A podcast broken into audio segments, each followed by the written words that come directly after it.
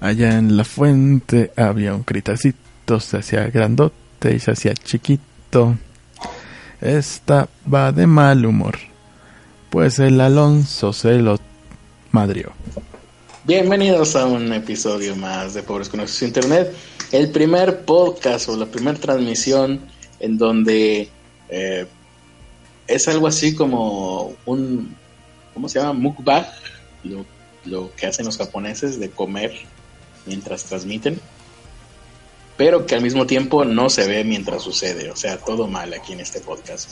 Mi nombre es Carlos Arispe, y junto conmigo, pero sin comida, se encuentra Ernesto de la Vega. Hola, ¿qué tal? Yo soy Ernesto de la Vega y no tengo comida. y estos pobres con acceso a Internet. Quiero recordarles, antes que nada, lo más importante de este, de este podcast es que Carlos, Carlos Arispe, la voz que escucharon hace un momento, la tiene de gatito. Chiquita y con púas. Es lo único que interesa. Yo debería, deberíamos de buscar en Wikipedia si los gatos de verdad la tienen con púas. Eso me perturba. Pues sé que, su lengua es así, pero... Es un buen momento para que la busques. Ojalá, ojalá tuviera tiempo y lamentablemente no es así. Sabes que si tienes tiempo. Todo el día estás viendo cosas raras. y... bueno, hay que poner la alarma de la responsabilidad. Listo. Ahora. Ya está. Así ah, sí, sí.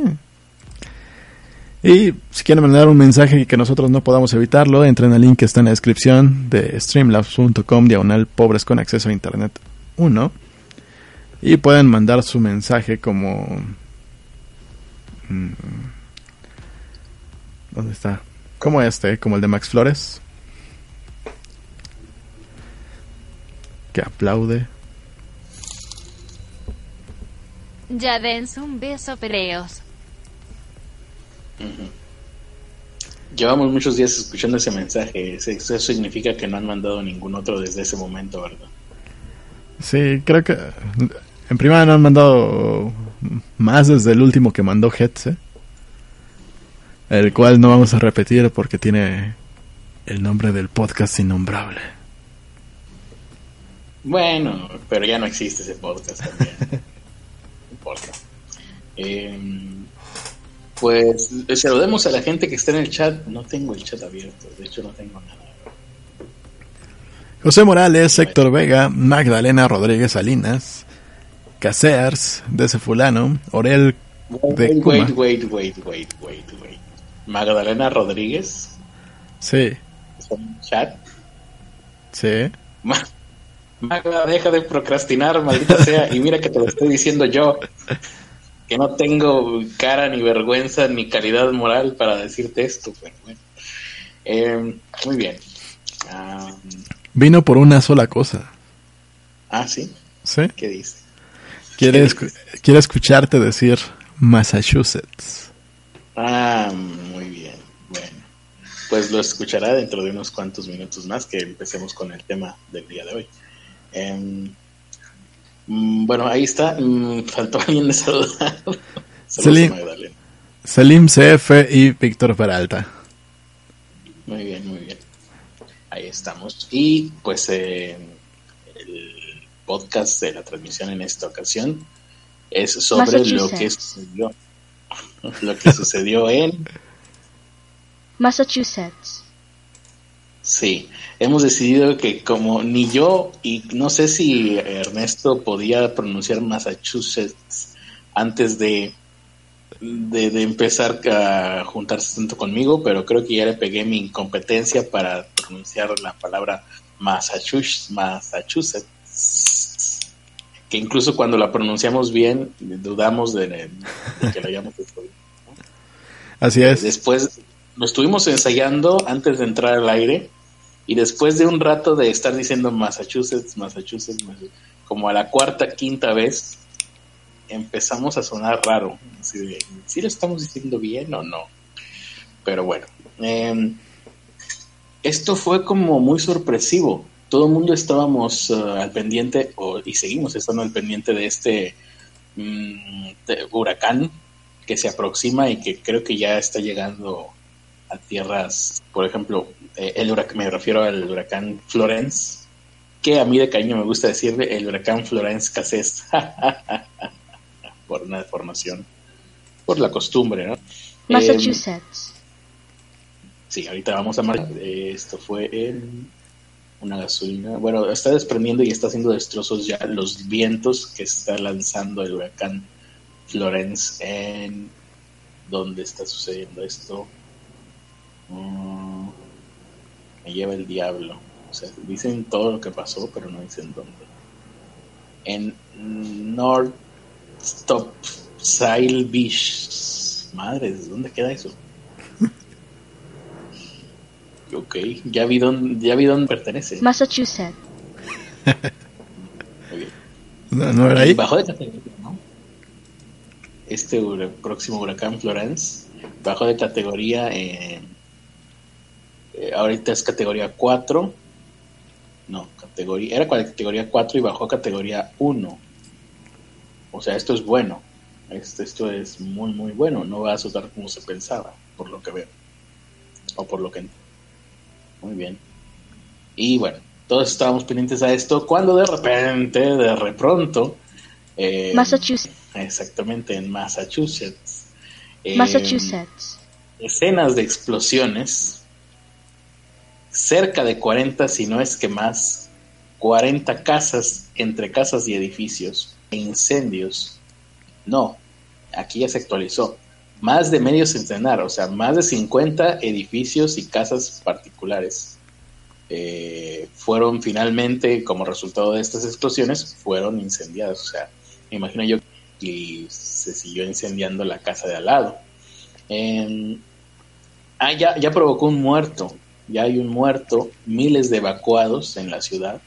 Dicen que las llamas eran tantas, bueno, los incendios eran tantos que no se podía ver el cielo. No se me imagino yo que todavía estarán. ¿O esa persona? ¿Cómo? ¿Quieres saber cómo se murió esa persona, el muerto? Se ha de haber muerto así como, ah, estoy muriendo en medio de las llamas. no, no, ni siquiera estaba dentro del incendio. ¿No? No, era un joven de 18 años que se llamaba Leonel Rondon y le cayó, le cayó una chimenea encima a su auto. Mm, qué, horror, qué terrible. Y, qué informe. sacar de onda porque mientras estoy dando la, mientras estoy diciendo esto, eh, accidentalmente aparecieron en, en mi timeline las imágenes de un muchacho, los que fueron apuñalados allá en la UNAM. No había visto estas imágenes de, de él con el... The fuck? Entonces sí, regresando a esto de Massachusetts, eh, le cayó una chimenea de algún lugar que se está mencionando. Entonces sí es terrible porque sucede el incendio más terrible en la historia dentro de tu ciudad. Te toca la mala suerte de morir pero para colmo no mueres dentro del percance, sino como, como, una, como una secuela, como una consecuencia indirecta de, todo el desastre que ocurrió. Pues sí, yo, yo del incendio, salvar a alguien, eso hubiera estado, estado genial. Sería la mejor forma de morir en, en una tragedia tratando de salvar, no sé, a un niño indefenso o más más eh, enternecedor aún, a un perrito indefenso, más tierno que un niño. Massachusetts. Massachusetts. Así es. Em, entonces, eh, continuando con esto, las autoridades han efectuado 70 respuestas de incendio. Es eh, con cuántas emergencias, puntos en la ciudad, se podría decir que un departamento de bomberos ya se vería rebasado. 10 simultáneas. 15, ya estaríamos hablando de... Y aquí están 70. Hubo 70 llamadas a... No, pues no, no sé ni cómo lo hicieron. Eh, cuando ya empecé a ver la noticia, creo que me tocó verla una hora o hora y media después de que, de que fue Breaking News. Eh, parece que ya, ya habían controlado la mayoría de las de los de los sitios, de, los, las urgencias, lo cual pues me sorprendió para empezar la cantidad de, de sucesos que los hayan controlado, pues, lo cual pues habla muy bien de, de la organización que tienen. Y luego me sorprendió el hecho de que esto se le está atribuyendo a una sobrecarga, a una presión excesiva en los ductos de gas de la ciudad, cosa que yo no sabía que podía suceder, porque todas las explosiones que hay similares, casos con problemas con gas natural y con tuberías, pues es de que explotó una pipa, o en el caso de, ¿dónde fue? En Guadalajara, que explotó toda una calle, pero fue por fuga de gas que se fue al, al drenaje. ¿No te acuerdas tú dónde fue esto? ¿En Aguascalientes? O No. acá, Una cosa así, una de esas ciudades que nunca he conocido. Em, tal vez fue Nayarit. Y eh, creo que nunca, por lo menos oficialmente que se ha explicado de esa forma, nunca me había tocado escuchar una, ex- um, una, por lo menos una explosión, ya no digamos las 50 que hubo aquí el día de hoy en Massachusetts. Massachusetts. Massachusetts. Y, y Massachusetts. ahora ya tengo una y ahora ya tengo una cosa más que temer en la vida. Que probablemente jamás, jamás vaya a suceder, esperemos que no. Pero ahora todas las noches, por lo menos de, este- de lo que queda de esta semana seguramente, cuando esté en mi cama recostado, tratando de conciliar el sueño, escuchando algún programa viejo de Antimateria Podcast, no es cierto. Em, voy a estar pensando en la posibilidad de que haya una sobrecarga a los ductos de gas del lugar en donde estoy viviendo. Y que podría llevar no solo a una explosión, sino a 20, 30, 50 incendios, llamas, y yo en medio de las llamas, cuidando que no me caiga una chimenea encima, porque qué terrible hacer eso. No, yo quiero morir en medio de las llamas, como gente decente. Muy bien. Y, y sí, aquí estoy viendo lo del el joven de 18 años. Iba en un automóvil, o sea, su auto chocó contra una chimenea Más que bien, salió expulsada a la calle. pues no chocó, Bueno. le cayó encima. Ok, sí, seguramente aquí cambió un poco la traducción. La traducción.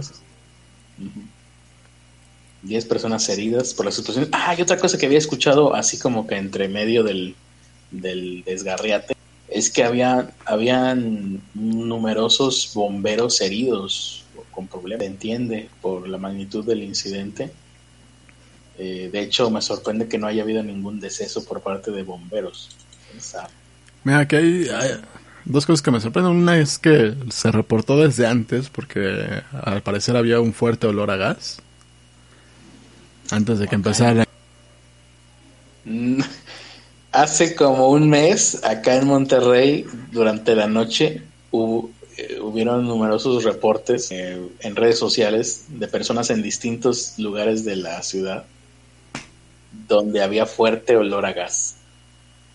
Y eran, fueron simultáneos y fueron demasiados como para pensar que, que haya sido alguna equivocación. Creo que después se sí hubo alguna explicación de que no se había soltado algún químico que no era gas, pero que olía igual que el, gas natural, que, que era el mismo químico que le ponen al gas natural para que huela algo y se pueda, pueda ser detectado. Pero sí, en mi casa yo mismo creo que, que llegué a, olerlo y eh, esta persona aquí en mi casa, sin, sin tener acceso a las redes sociales. Al siguiente día yo le dije, ah, mira, reportaron esto. Y, ah, pues yo ayer sé el patio de mi casa. Bueno. Cuando sucede lo que tienes que hacer es llamar a, la- a las autoridades, al 911, a la policía y reportar el reportar que hay un fuerte olor a gas Ajá. o a los Sí, no, bomberos. Igual, o sea, eh, en ese momento yo creo que las líneas eh, de protección civil es que fue en varias partes de Monterrey. Yo, por ejemplo, vivo en un lugar que se llama Santa Catarina, pero había otro lugar, que Apodaca, es más, creo que en todos los municipios del área ese olor. Y fue muy sospechoso. No sé si da la explicación que dieron de que había habido un derrame de no sé qué madres, pero pues eso tendría que haber habido derrames en varios lugares al mismo tiempo. Maldita sea. Sí, o vientos muy fuertes.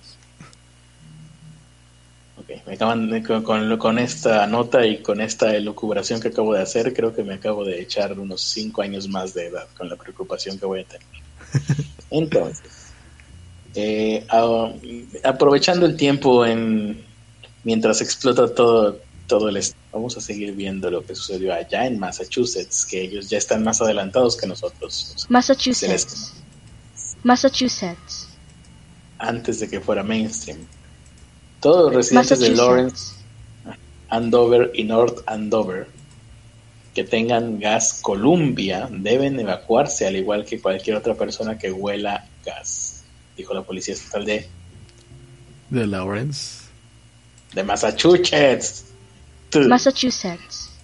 Ajá, a través de Twitter. O sea, pues todo el mundo, o sea, si mi vecino, imagínate, yo no tengo ese gas Columbia que dicen, pero mi vecino sí, pues me voy al caramba también, no mames, puede explotar. Eh, Massachusetts. aquí dice, el jefe de policía fue el que dijo esta, esta frase que les dije al inicio, de no se puede ni siquiera ver el cielo. Qué horror, qué, qué terrible. Y luego peor porque lo mismo sucedió, bueno, no lo mismo, pero algo similar sucedió en Puebla, ¿no? Fue en Oaxaca. ¿No supiste? No. Las pilas de gas que Massachusetts. ahora en Massachusetts. Ni me acordaba. Mm, Massachusetts. Mientras tanto, Ernesto va a dejar de, mientras tanto Ernesto va a dejar de presionar ese botón y va a leer algunos comentarios. Massachusetts. No puedo Puebla. detenerla. Massachusetts. Deja de poner eso, idiota. Massachusetts. Ah, ya se trabó. Ya regresó. Vamos a ver los comentarios. Vamos a leer los comentarios para seguir hablando de Massachusetts. ¿De qué?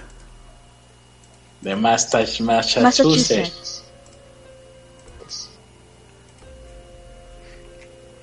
Eh, J01 dice saludos a todos. Alonso dice, todos queremos eh, que el critter diga Mahoney. Mahoney. Eso. Teresa Martínez pregunta si una chimenea. Sí, le cayó una chimenea. Sí, muerte por chimenea. Nada más. Eh, estoy, estoy viendo. Digan, pronto, digan Massachusetts muchas veces seguidas hasta que pierda sentido. creo que lo tendremos que hacer fuera del aire, porque si no, se van a desuscribir todos. Digan Massachusetts y jamón muchas veces seguidas. Massachusetts. Massachusetts y jamón, Massachusetts y jamón, Massachusetts y jamón. Así, pero como usted es material de leyenda, solo se quemará la ropa y la madera, pero su carne sobrevivirá y caminará desnudo entre las llamas. ¿Se está hablando de quién? ¿De mí? La, ma- la madre de dragones. Chris Tar-. Ah, ya, ya. De eso es de Game of Thrones. Sí. Ya.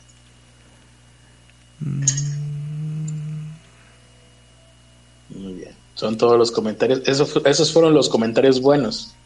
¿Cómo Sí. estarán los malos? todos los demás eran este, te- teclazos al azar. Bueno.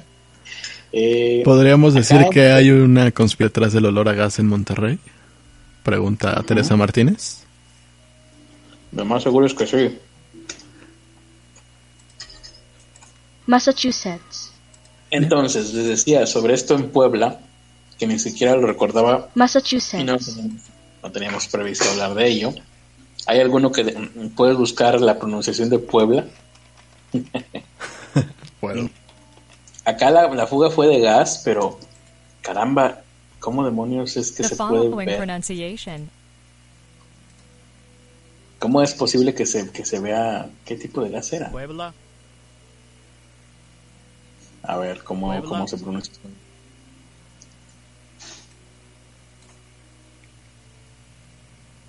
Ponlo, ponlo. Puebla, muy bien. Eso ha sido muy instructivo. Siempre había querido saber cómo, ahora ya lo sé. Entonces, Puebla. esta es la Dharma de Puebla. Siempre que estemos hablando de algo que sucede en Puebla, Puebla. sonará. La alarma de Puebla. Puebla. Eh, no la puedes quitar. Mm, por lo pronto hay saldo blanco en Puebla, pero 1.200 familias tuvieron que ser la- El alcalde Luis Van Cerrato, allá en Puebla, dijo que hasta el momento Puebla. existe saldo blanco. Puebla, Puebla, Cinta, ¿eh?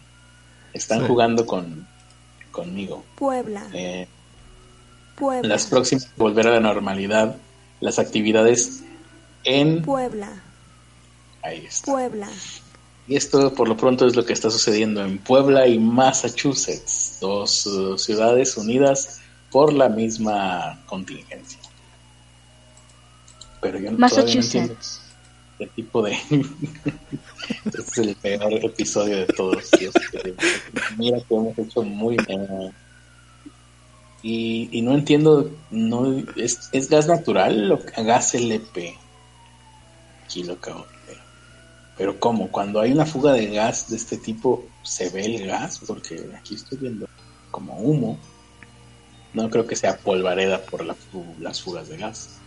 Dentro de todo lo que sucedió, la imagen más eh, importante de todas fue la imagen regresó para salvar a su perrito. Qué lindo, qué lindo video, el perrito saltando ahí alrededor del cuate. Toda la gente en redes sociales quejándose de que lo haya salvado porque para ellos no tiene sentido salvar la vida de una mascota. Eh, todo fue hermoso eh, con ese video. Muy bien. Con lo de Massachusetts. Ya terminamos con lo de Puebla, Massachusetts. Eh, en Massachusetts, pues por lo pronto me imagino que ya estará todo controlado. Y ahora sí vamos a la nota importante del día. Una universitaria mi- multimillonaria busca 12 criados para que la ayuden durante sus estudios. Esto, más que nota, creo que es un llamado a todos nosotros, eh, pues, a, a- meter la solicitud.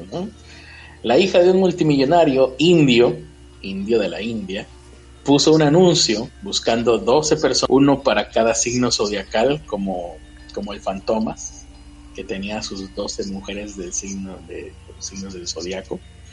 Eh, dos personas para que la asistan mientras duren sus estudios en una prestigiosa universidad británica. Eh, su familia, que no se identifica, pero que seguramente tiene un apellido que es imposible de pronunciar para alguien de Occidente, le compró también una mansión. Oye, ah, al final va a ser mentira eso de que en la India hay, hay pobreza, ¿eh? porque siempre que escucho de gente son millonaria. Eh, por ejemplo, Big Bang Theory. Y eso es todo el eh, es todo el bagaje que tengo sobre la India en Estados Unidos. Entonces, le compraron una mansión a esta muchacha para que no viva en el campus los cuatro años de carrera que va a estar. Dios mío, qué carrera tan difícil que será nutrición. ¿Qué va a estudiar la muchacha con cuatro años? La joven va a contar con un chef privado y un chofer que la van a llevar desde la mansión hasta las clases de la Universidad de San, An- San Andrews, en Escocia. Ah, ¿no era esto en Estados Unidos? No, va a ser en Escocia. Ah, vaya. Ah, sí, en Reino Unido, sí, lo acabo de, lo dije, ¿no? Lo dije y ni yo mismo me di cuenta de que lo había dicho. Eh, sí, es que también nunca tengo idea de dónde es Reino Unido, dónde es Inglaterra, cuándo es Reino Unido y cuándo es Inglaterra y todo eso. Los empleados, dice, van a tener que despertar a la señora. La señora me imagino que será la muchacha esta.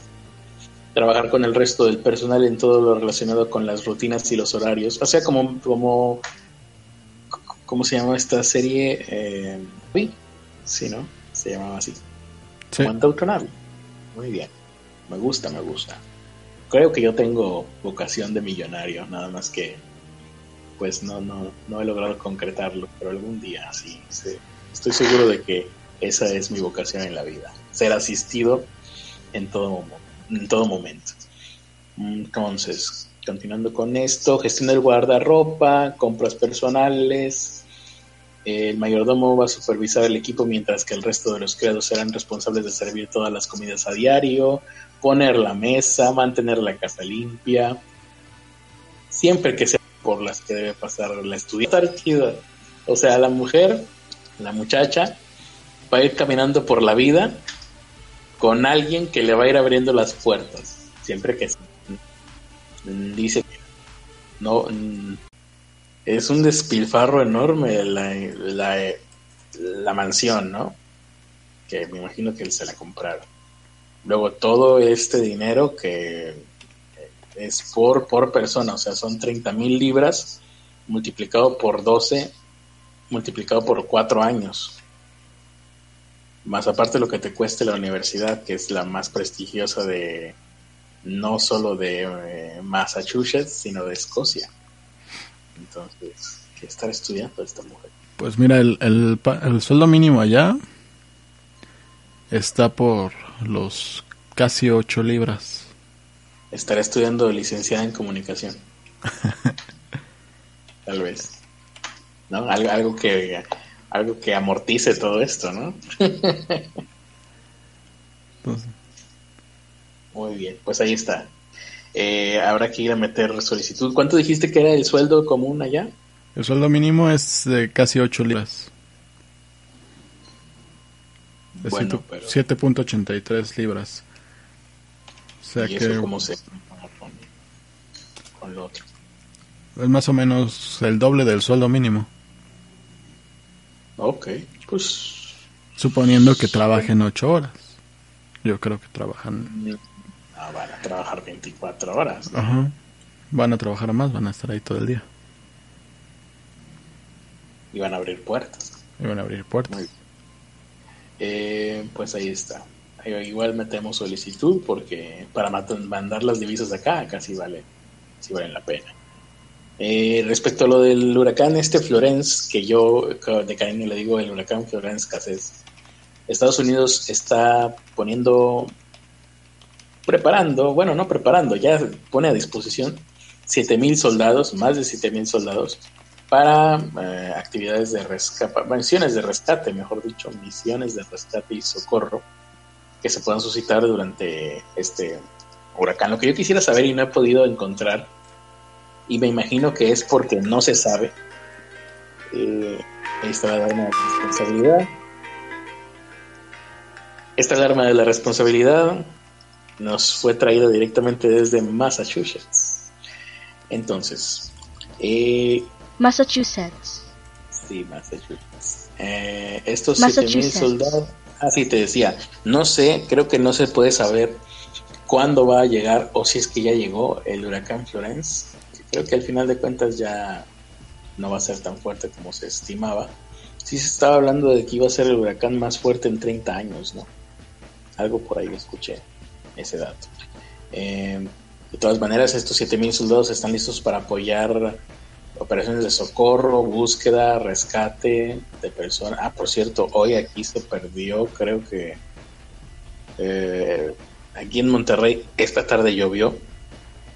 La gente no corrió y tampoco estabas tú, pero eh, cada, que, cada que corre agua en Monterrey o se pierde alguien, hoy en la tarde se perdió una persona o fue arrastrada una persona, creo que era un estudiante y es horrible porque creo que esto le está pasando a los estudiantes. La semana pasada hubo un caso mm, muy dramático porque se logró captar en video unos muchachos de secundaria que salieron de su secundaria normal, como cualquier día, nada más que dio la casualidad de que ese día se inundó la calle y el agua les llegaba hasta arriba de las rodillas.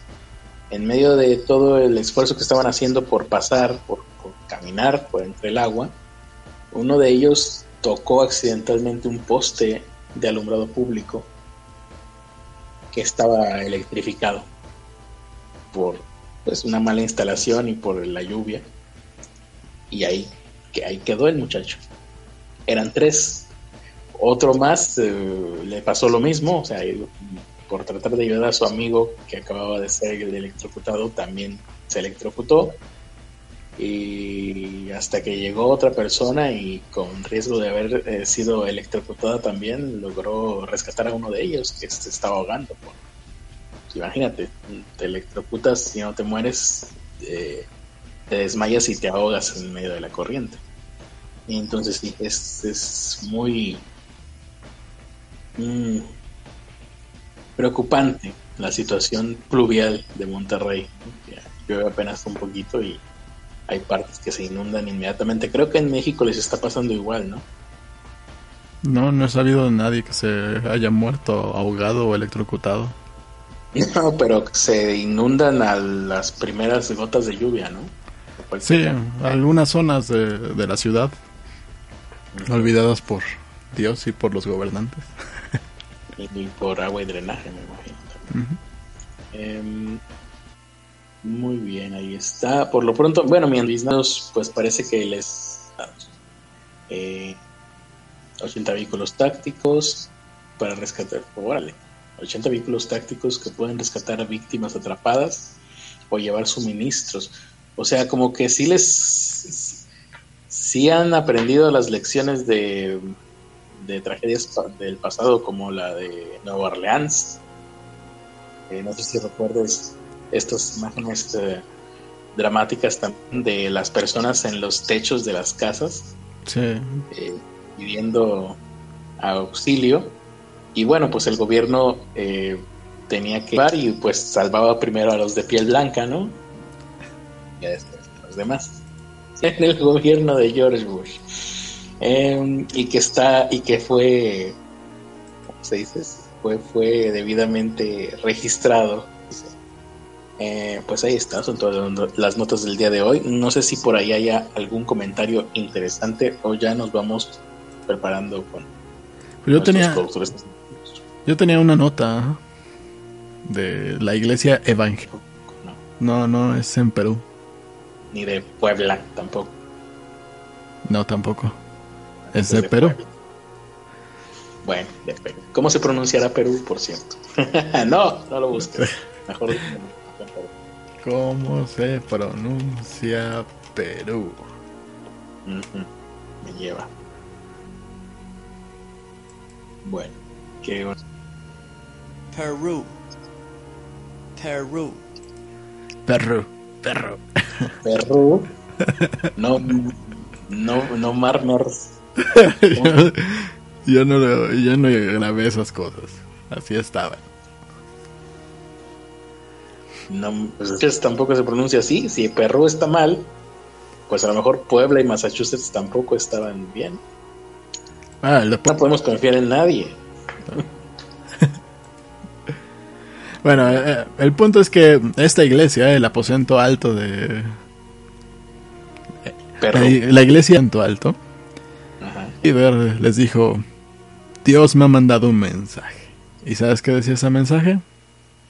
Híjole, no, pues no sé, come frutas y verduras. Sean buenos unos con los otros. Libera mi pueblo de Israel. Algo parecido. Algo parecido.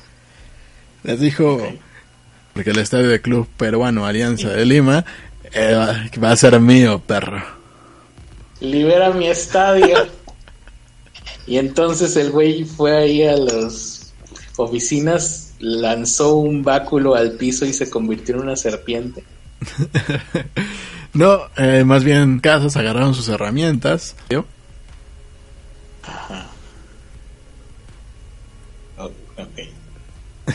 A ver si estoy entendiendo. O sea, es una secta y el líder de esta secta dijo, vamos a, a tomar las instalaciones de un estadio de fútbol. ¿Es esto así? Sí, que estuvieron dentro, soldaron las rejas y, las puertas. Es el estadio prometido. Mientras otros de los fieles que estaban ahí estaban pintando la, fachada de blanco. cubriendo. Ah, cubriendo. los logotipos. Los logotipos de, del equipo que de, de, ese lugar, que son azul y blanco. Monterrey, claro. y levantaron sobre los muros pancartas gigantes para anunciar que eran los nuevos ocupantes del lugar, la evento alto. El aposento de Don Vergas, más bien. Esta, esta conquista del, del estadio fue las horas, todos los, los hinchas de... El equipo se llama Alianza de Lima. Alianza de Lima, me suena, me suena. Uh, todos van a ese equipo, se presentan a chingarse a esos güeyes. ¿A quién se le ocurre? Porque les, les habían faltado el respeto. Y sí, eso es todavía más grave que meterse con la religión, meterse con el equipo de fútbol, no manches. Pese que, el- Ajá. pese que los directivos del club habían pedido calma en un comunicado, pues eh, aliancistas, o como, como- no sé cómo llamarlos, entraron a la fuerza de... Ah, era una secta cristiana. Ah, no, evangélicos, perdón. Iglesia Cristiana Mundial son, son cristianos. De Perú. Ajá. Sí. Eh, de la misma forma que entraron la- estas personas, fueron a los feligreses tras un violento enfrentamiento Ah, habrá habido eso, quiero verlo. en el que usaron extintores, palos y polvo químico para defenderse entre ambos bandos. El saldo, un u- un, de- un devoto a esta iglesia herido, tres detenidos de- el aposento alto y por qué quieren el estadio. Yo me hubiera esperado como cinco muertos de Yo también. cada bando. Yo también para los del aposento alto. Dada por el por un tal pastor Alberto Santana, que es fue y es el líder de esta congregación y desde 2016 eh, en sus discursos trae esta intención de hacerse de hacerse de- del, del estadio que está ubicado en el centro de la Victoria en Lima Pues que se ponga a ahorrar para comprarlo.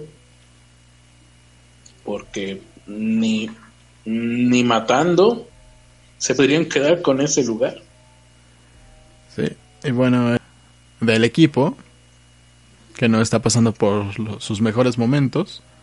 Ah, se lo- sí quiso comprarlo. No, no, no lo quiso comprar, se lo quiso chingar y a ver cómo lo hacían. Nah, pues está. Una cosa es no tener recursos y otra cosa es dejar que te invadan un predio, no mames. sí. El club, el club en estos momentos se encuentra frente a una deuda monetaria, Dios mío, qué feo. pero este tipo, el tal Santana, Alberto Santana, dice que esto, que esto que está pasando no tiene que ver con la economía. Esto es motivo Ok. Resident Evil. Me acordé de Josué y Pokémon significa el maligno. El pastor asegura que el Dios fue quien decidió que el estadio debería pasar a las manos de, de estos güeyes, del aposento alto. ¿Y cómo lo comprobamos? Porque me lo dijo a mí. Ahí está. ¿Eh? Dice, quizá. Quizá humanamente los dirigentes traten el embargo o la venta del estadio Alianza, pero no se va a poder. ¿Por qué? Porque el Dios ya ha, ter- ya ha determinado que este estadio se va a vender. Y Dios ha determinado también que a ese estadio vamos a ir y vamos a tomarlo, perros. ¿Cómo? A ver, se va a vender, pero luego lo van a tomar. Se va a vender, pero ellos lo van a tomar. No, Oración, pero no está relacionado.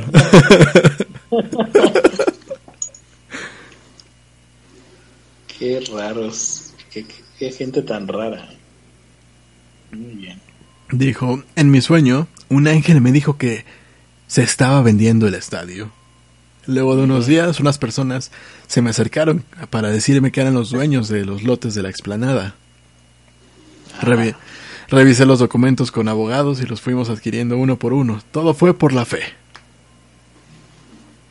¿Por la fe? Ajá. ¿Cómo los fueron adquiriendo? ¿Por dinero o por la fe?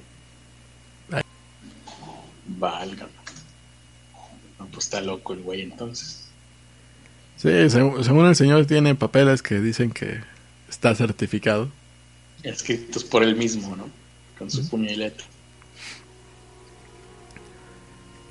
Aquí dice, la, la abogada del club, Liliana Campos, explicó en declaraciones de distintos medios de comunicación que el aposento alto consiguió inscribir como suyos en el registro público 4.5 de los 14 lotes que conforman la explanada del estadio. La, la señora esta también habrían si- sido inscritos de manera ilegal. o sea, o sea, tiene que metieron los papeles como si los hubieran comprado. Pero, pero pues nadie hizo el contrato bien.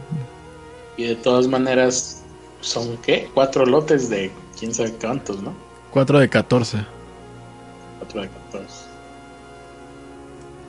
Y todos estos eh, pues registros que están ahí son parte de una red que está traficando terrenos en Perú. Ya, ya, ya tiene un poquito más de sentido. ¿sí? A lo mejor no están locos, solamente están simulando. Y de hecho, la- esta explanada es donde está el estadio, ni siquiera es del, del club. Ajá. Eh, la explanada es del municipio de Victoria en Perú y el club renta este espacio. Que entiendo, creo que el güey ese que dice que ya registró cuatro de los 14 predios, lo que estará buscando es, seguramente es, bueno, estos va, seguramente este predio del estadio se va pues a reutilizar en otra cosa o a subdividir incluso. Entonces él está buscando quedarse con un cachito. Sí, pero todo lo están haciendo con papeles falsos. Sí, sí, no, no, no, no quieren quedarse con el estadio ni nada. Quieren quedarse con lo que puedan. Muy bien. Y están haciendo esa para conseguir, para, ver qué consiguen. Sí. Que se los lleve el Chost. Muy bien. Mm. Es todo, todo, todo eso, ¿no? Es- Sí, ya vamos con los productores ejecutivos porque esto ya se está cortando. Cortando, me lleva el diablo. Sí. Maldita sea. Se están perdiendo nuestros geniales bromas. Mordaces comentarios. Y bueno, ahí está Teresa Martínez, la productora ejecutiva, nuestra primera. Esperemos que no se esté cortando. Esperemos que lo alcance a escuchar. Y están ahí los aliens. Hmm, ¿Cuáles aliens? Esos Ah, ¿sigues son- con eso todavía? ¿Cuántas veces te tengo que decir que son solamente arbustos con forma de alien, con juegos de sombra que pertenecen a la morfología de un alien y iluminados de manera que parecen alien? Pero solamente son Hmm, Ya deberías arbustos de, marinos, siendo arbustos. No los ves que ya deberías de quitar tu letrero de I want to believe. Mm, ¿Cuál letrero? El I want to ¿Le quitaste a Fox Mulder? Saqué de onda porque ¿dónde era? Pero hace como 10 años. Yo lo Muy vi. bien. Yo lo vi. En mi cabeza ya estás viendo cosas que no son hace como 10 años que ya no tengo ese letrero en el cuarto. Alonso, señor de, que ya no quiero believe. Bueno, Alonso, ejecutivo. Con su playerita de Jurassic Park. Nuestro Sugar Daddy. Esperemos que algún día todos nosotros llegar a la edad de Alonso con esa jovialidad y con esa claridad de mente, ¿no? Que todavía tiene a su a su avanzada edad. Saludos. ¿Está en el chat? Estoy- Sí. Sí, por ahí estaba. Saludos, Alonso. Aldo Terán, productor A, ejecutivo A. Gracias por ser nuestro Patreon. Y el Aldo panda es dibujado por Liz André. Ah, algún día habrá que ver quién es, quién es esa gran mujer, Aldo Terán. Max Flores, Critter Bebé, productor ejecutivo Grandpappy, Sugar Daddy, eh, el Poseedor señor de los de- dineros, Poseedor de dos tazas. poseedor de dos tazas y de dos playeras. Sí, hay que, hay que mejorar esto, o sea, hay que hacerlo todavía más exclu- exclusivo. Hijo perdido del Critter. Menos eso dice él. Porque todo... Exacto. No, yo más bien estaba pensando en cómo se salió del... Bueno, de- y el panda también es dibujado por Lisandre. ujú. Casears, productor ejecutivo, con su letrerito productor de... nuevo, ¡Oli, productor millennial. El productor millennial. Quién sabe si será millennial o todos los productores son millennials, pero como él es el nuevo. No, creo que Teresa Martínez es de la siguiente generación, Z, Z Generation. Generation. No sé, la no- de llegar. la que sigue de no- después de nosotros. Sí, sí, sí, pero acabamos de llegar a la conclusión entonces de que Teresa Martínez es Z. No sé. I, I Generation. No sé cómo se, cuál sería la... No, sí, sí, es la generación Z. Los millennials son la generación Y. La generación X son los que ya están viejos y acabados y amargados. Pero eh, el chiste aquí es que ahora va. Pero tiene 16. Muy bien. eh, ahora, ¿cómo salimos de este, de este jardín? El de club de este- los... El club de los Ah, pobres. pobres, sí, el club de los pobres. Vamos con el club de los pobres, eso es